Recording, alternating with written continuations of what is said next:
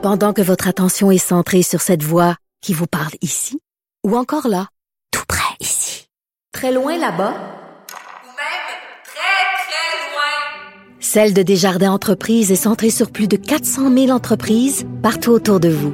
Depuis plus de 120 ans, nos équipes dédiées accompagnent les entrepreneurs d'ici à chaque étape pour qu'ils puissent rester centrés sur ce qui compte, la croissance de leur entreprise. Vous vous demandez si les plantes ressentent de la douleur? Ou encore, comment est-ce que les daltoniens voient le monde? Le balado en cinq minutes est pour vous. Explorez la science, l'actualité et l'histoire en un temps record. La Feu, en collaboration avec le gouvernement du Québec, est fière de propulser la série Balado en cinq minutes. Ne laissez pas les questions sans réponse plus longtemps. En cinq minutes, disponible sur l'application et le site cubradio.ca. Il connaît tous les dessous de la politique. Chef du bureau d'enquête de l'Assemblée nationale. Antoine Robitaille. Là-haut sur la colline. Là-haut sur la colline. Cube Radio. Excellent jeudi à tous. Aujourd'hui à l'émission, le ministre du Travail, Jean Boulet, vient nous parler de sa loi 59 qui réforme le régime de santé et sécurité au travail et qui sera adoptée incessamment à Québec, mais sans l'appui des oppositions qui pourfendent les nombreux arbitrages dont elle a fait l'objet. Le ministre répond notamment aux critiques qui soutiennent que sa loi est sexiste. Il refuse de chiffrer son objectif de diminution du nombre d'accidents de travail. Il y en a eu 107 000 en 2019. Mais d'abord, mais d'abord, c'est l'heure de notre rencontre quotidienne avec Rémi Nadeau. Cube Radio. Les rencontres de l'heure. Rémi Nadeau et Antoine Robitaille. La rencontre Nadeau-Robitaille. Bonjour. Bonjour Antoine. Chef de bureau parlementaire à l'Assemblée nationale pour le journal et le journal. Réponse trop carrée du jour, c'est euh, le prix euh, que reçoit François Legault aujourd'hui? Oui, euh, c'est sûr que ça peut arriver. C'est un piège dans ce qu'on appelle les, petits scrums de corridor avant la période des questions. Monsieur Legault s'est arrêté. Il y a eu une question sur l'opportunité de, faire de ce, cette journée du 30 septembre une journée fériée, comme c'est le cas pour les entreprises fédérales, pour la journée nationale de réconciliation avec les peuples autochtones. Et M. Legault a, a comme répondu trop rapidement et trop carré, je trouve, en anglais. Surtout, il a dit, c'est une question de productivité. J'étais là, j'étais dans le couloir. On doit dire, augmenter notre productivité. Puis il a fait ça en marchant, tu sais. C'est ça, pour ouais. justifier le fait qu'ici au Québec, contrairement à d'autres provinces, on n'a pas emboîté le pas du gouvernement fédéral. Il n'y a pas de, de, journée fériée pour, pour tous. Et euh, ça lui a valu beaucoup de critiques, notamment, j'ai vu Stephen Guilbeault qui est sorti de façon très, très forte pour dire qu'il avait été sidéré euh, de cette réponse-là. Il semblait dire que c'est comme si on prenait avec beaucoup trop de désinvolture l'importance de la question. Oh, un libéral à Ottawa qui euh, se, se, dit que la, la vengeance est un plat qui se mange froid. Pe Peut-être, oui, c'est ça exactement.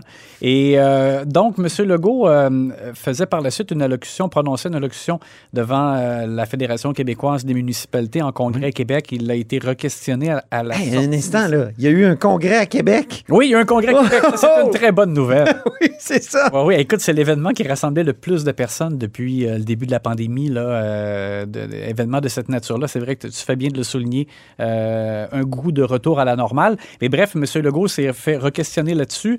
Il a expliqué un peu plus sa position en disant que ça coûte très cher euh, d'accorder une journée fériée euh, et il pense qu'il y a moyen de commémorer euh, d'une autre façon sans qu'il y ait nécessairement cette journée fériée. Quelqu'un lui a demandé pourquoi on, trans, on, trans, on transforme pas une journée fériée à caractère à vocation religieuse.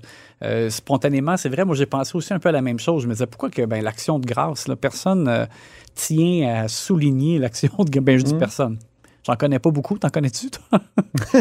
ben, aux États-Unis, c'est vraiment une grande fête religieuse. Oui. C'est supérieur à Noël là-bas. C'est ça, mais, mais tu sais, chez nous. Mais chez nous, non. Euh, je pense Puis c'est même pas la même date. Non, mais bon. À cause des récoltes, là, parce que c'est pour euh, remercier. Euh, ben oui, c'est pour rendre remercier, grâce. rendre grâce pour les récoltes. Mais. Euh, J'imagine que dans ton belle chasse d'antan, on devait célébrer ça avec un gros dinde. Écoute, même moi qui viens d'une grande famille, là, je, je me rappelle pas d'avoir vraiment souligné ça sur le fond de la Ah non? non. Pas de steak? Pas de tarte au sucre.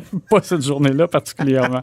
Alors, M. Legault a dit que c'est trop compliqué euh, de, de- de transférer ou transformer une journée euh, comme ça. Alors, bref, là, pour l'instant, ça sent le statu quo et il prétend qu'il y a moyen de commémorer quand même et de, et de faire un devoir, un devoir de mémoire, si on veut, sans que ce soit une journée fériée. C'est vrai que c'est assez symbolique, une journée fériée. Est-ce que ça donne de l'eau potable à des Autochtones, euh, à des communautés? Est-ce que ça, en tout cas, est-ce que ça répare? Je sais Oui, pas. et certains euh, soulignaient que le jour du souvenir, par exemple, c'est une journée de commémoration très importante. Euh, on le souligne de façon euh, majeure, là, sans que ce soit une journée fériée. Mais euh, Québec solidaire a souligné qu'on en avait seulement euh, huit fériés, alors qu'en Ontario, il y en a neuf. Ouais, c'est ça. C'est intéressant, ça. Euh, Québec Je solidaire, pense qu'on pourrait peut-être. Oui. OK. Analyse sportive de la période de questions maintenant.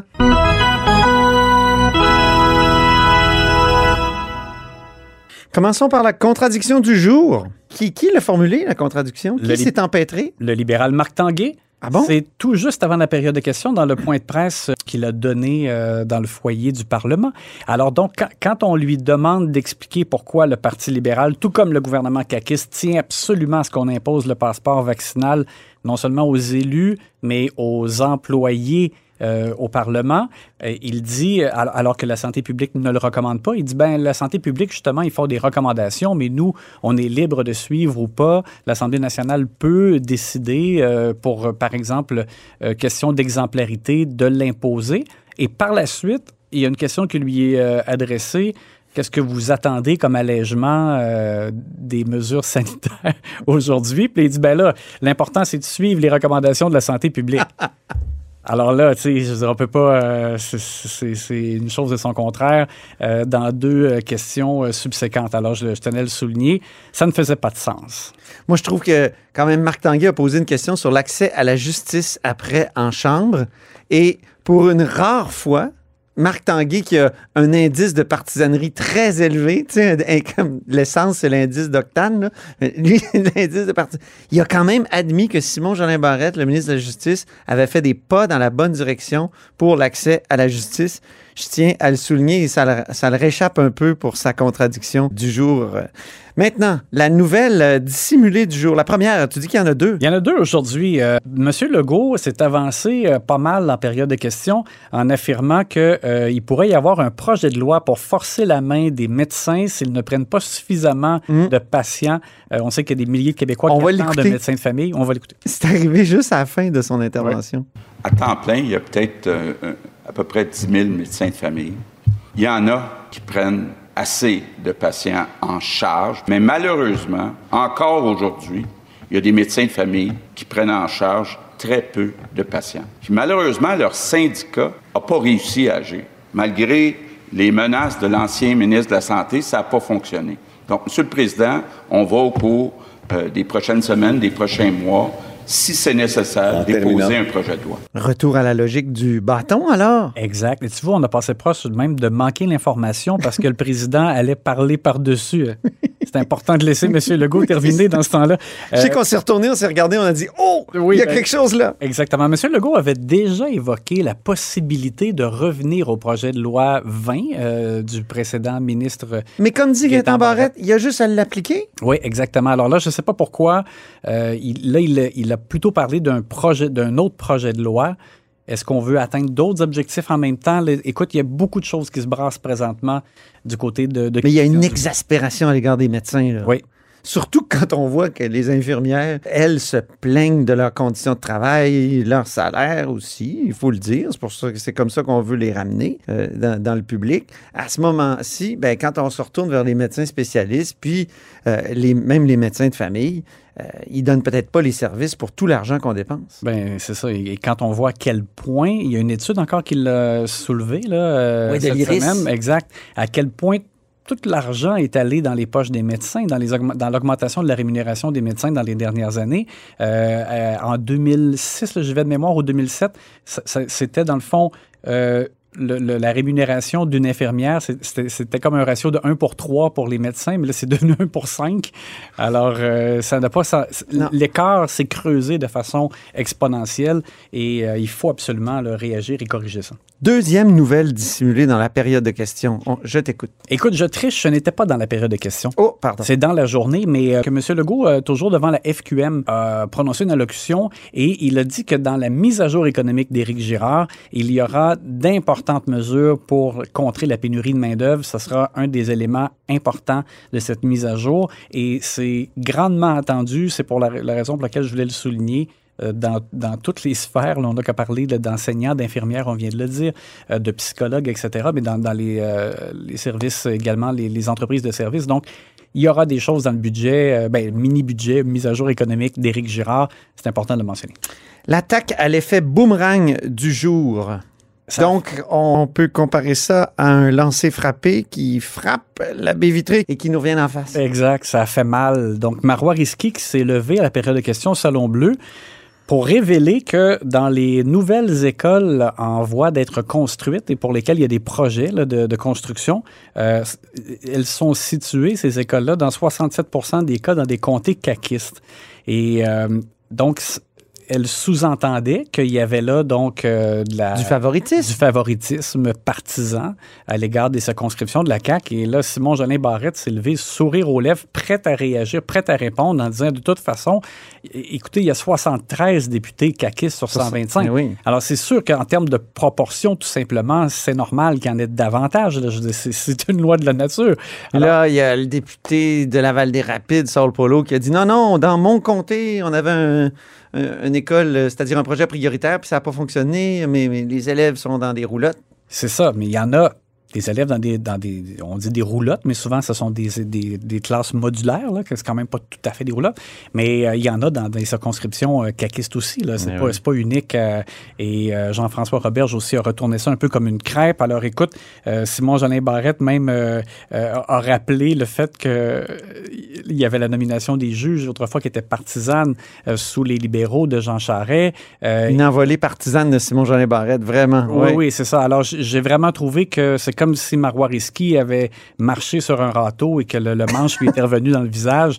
Euh, et tu je- je veux pas non seulement attaquer seulement Marois Risky. Je pense que c'est une, décision de l'opposition officielle du groupe parlementaire. Moi, je pense que ça manque un peu de, direction. Il faut que quelqu'un dise, ben, c'est peut-être pas une bonne idée de poser cette question-là. Là, ils ont pris une décision ensemble d'aller euh, au bâton euh, avec cette attaque-là euh, qui s'est retournée contre eux. Donc, moi, je trouve une mauvaise décision du groupe parlementaire de façon générale. Tu veux nous parler de deux lois qui vont être adoptées.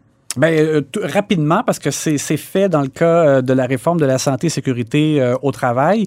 Et euh, ce sera le cas où, euh, où, où on se parle, probablement déjà fait pour la loi euh, sur les aliments d'André Lamontagne. Dans le cas de, du- de la réforme de la santé et sécurité au travail, c'est un exercice là, qui, qui était pénible, qui a été long. Euh, L'étude détaillée, ça a été très long. Euh, Jean Boulet a apporté des correctifs, mais malgré tout, les partis d'opposition votent contre. Alors, c'est comme, c'est un résultat mitigé pour le ministre euh, Boulet, même s'il y a, des- à mon avis, il y a des avancées, mais on, ça a soulevé beaucoup de critiques. Et même sur l'heure du midi, les centrales syndicales étaient devant le Parlement pour manifester contre euh, l'adoption de cette loi-là. Ils voient des reculs. Bon, alors, c'est, il, il faudra y revenir pour juger Ça va être vraiment. le sujet du deuxième bloc de La Haut sur la colline. Je reçois le ministre Jean Boulet. Je vais lui parler de toutes les critiques. Là, on, on dit que c'est une, une loi qui finalement va avoir des effets sexistes. Euh, on dit et, et ma question, ça va être vous dites qu'il y a actuellement trop d'accidents de travail. Est-ce que cette loi-là va faire baisser le nombre d'accidents de travail? On est à 107 000 euh, cette année, en 2019. Mhm. Est-ce que ça va, euh, est-ce qu'on veut baisser à, à 90 000, à 50 000, je Ouais, sais pas. Parce qu'à la période de Il questions, doit y avoir un objectif. à la période des questions, justement, il, il a sorti une Ouais. flopée de chiffres et puis il- il a indiqué pour ce qui est de la, la question du sexisme, il a dit oui, mais le- le- maintenant avec le, le nouveau régime, ça va faire en sorte que, par exemple, les travailleuses domestiques vont être couvertes. Euh, ça va faire en sorte qu'on va tenir en compte du facteur de risque pour la santé mentale liée au travail. Donc ça, c'est des avancées. Ils se, semble. ils se défendaient avec ça, mais c'est plutôt mal reçu malgré tout. Très bien. Merci beaucoup, Rémi Nadeau. Au revoir. On se reparle demain parce que demain, tu remets ton prix steak, ton prix tarte au sucre et je pense que tu as un prix VG. Oui, ça va être bon.